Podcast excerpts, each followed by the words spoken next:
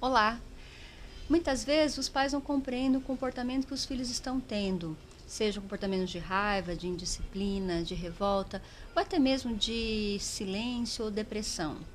O que eu me proponho aqui é trazer temas uh, onde a gente vai olhar não apenas o comportamento em si, mas que outras questões podem estar envolvidas uh, e talvez sejam desconhecidas das partes eu quero propor o olhar sistêmico, o olhar a partir das constelações familiares, nas interrelações entre filhos e pais e até mesmo entre os pais. Então, a primeira abordagem seria da alienação parental. A alienação parental ela é prevista na lei brasileira. Ela vem a ser um rechaçamento, uma desaprovação que um é, um cônjuge ou um ex-cônjuge tem em relação ao outro cônjuge, em relação ao ex-cônjuge. Uh, seria então onde, na sua desaprovação, ele afastasse é, é, com, com, mais consciência ou com menos consciência a criança do relacionamento do seu genitor. E isso, é, sabe-se, impõe um grande sofrimento à criança. Então, seria mais ou menos assim: a mãe né, que na maioria das vezes é quem recebe a guarda fi, do filho numa separação, ela desaprova compre completamente e ela tem as suas razões, ela tem os seus motivos. Mas nós aqui não, não vamos entrar no mérito. A gente está vendo a circunstância da alienação parental. Ela desaprova o pai da criança e consciente, veladamente ou mesmo inconscientemente, ela diz para o filho: Filho, fica comigo, não seja como seu pai. Não, não seja, fique comigo. Seu pai não é bom, aquilo que seu pai faz não é bom, enfim. Só que a criança, ela desde que nasce, ela tem um amor incondicional, tanto para o pai quanto para a mãe. A, criança integralmente 50% o seu pai e 50% a sua mãe. Se ela nessa interrelação com seus pais, percebe intuitivamente uma segregação, uma exclusão de um dos cônjuges, no caso é, do seu pai, ela olha para o pai e diz: Pai, eu vou ser igual a você, eu sou como você, pai. Na intenção intuitiva de dizer: Pai, você não está excluído, Pai, você não está banido, você faz parte. Porque veja bem, a criança não é o adulto dessa relação, a criança é pequena. Então, como que a gente poderia olhar para essa situação? Os pais olham para essa criança e dizem: Nós somos os grandes, você é o pequeno. O que é nosso fica conosco, o que é seu fica com você. A mãe pode olhar para o pai e dizer: eu aceito você como você é. Eu agradeço o filho que você é, me proporcionou.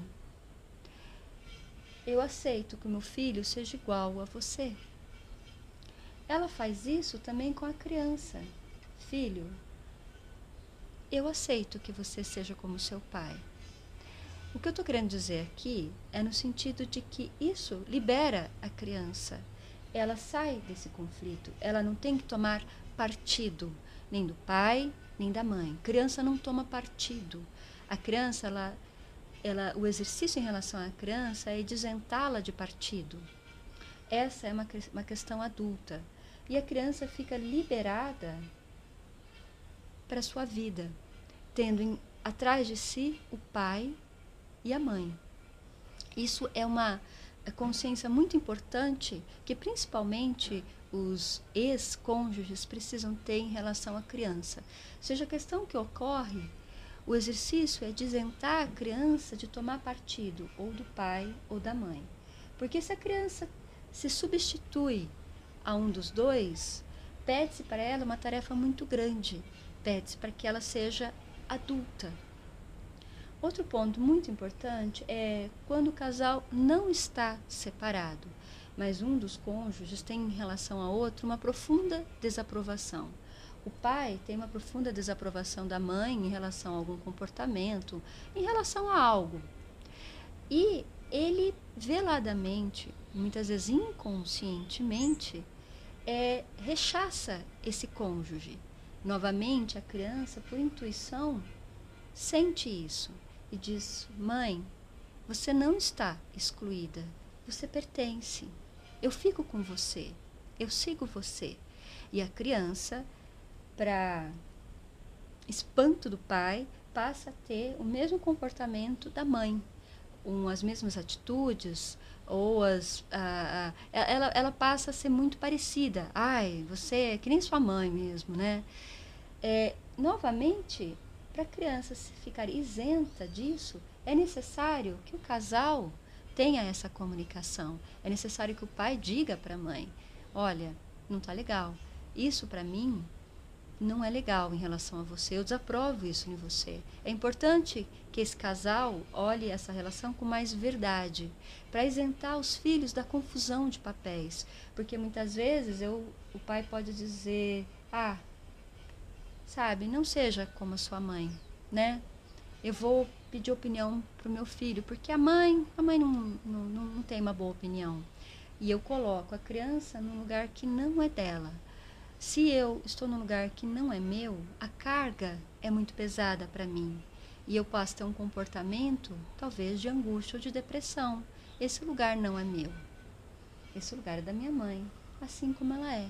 E se, e se há algo que o meu pai precisa resolver com a minha mãe, é com a minha mãe que ele precisa resolver, e não comigo. Uh, agora, um, um segundo tema, dando continuidade, a esse olhar mais ampliado, esse olhar sistêmico nas interrelações familiares, é quando o pai ou a mãe sofre de algum mal é, espiritual, é, de alguma angústia, é, de algo muito pesado, de uma carga muito pesada. E o pai ou a mãe olham para o filho e como que fazem um pedido para esse filho: Filho, me salve eu não consigo sozinha. Filho, faça isso por mim. E o filho, por, por aquele mesmo amor incondicional, ele tenta salvar. Isso tudo no âmbito espiritual, no âmbito inconsciente. Ele quer salvar.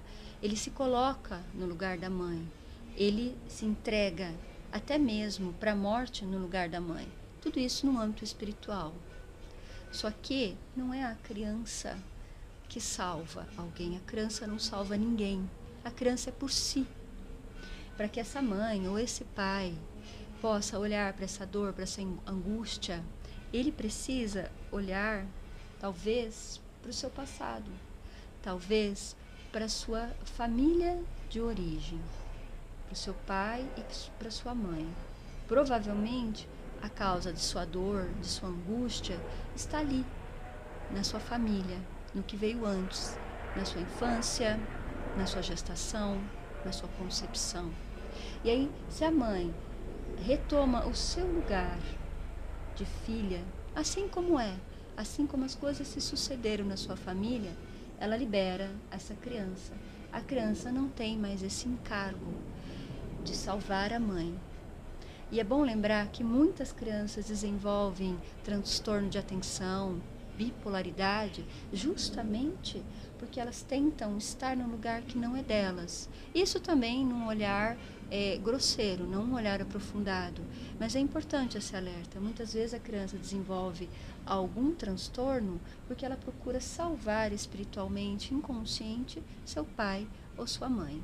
Então, o pai, a mãe, retomando a sua família de origem, olhando as suas questões lá, ela libera o seu filho e ela fortalece o seu filho. Eu continuo com os outros temas abordando essa mesma questão das interrelações entre pais e filhos.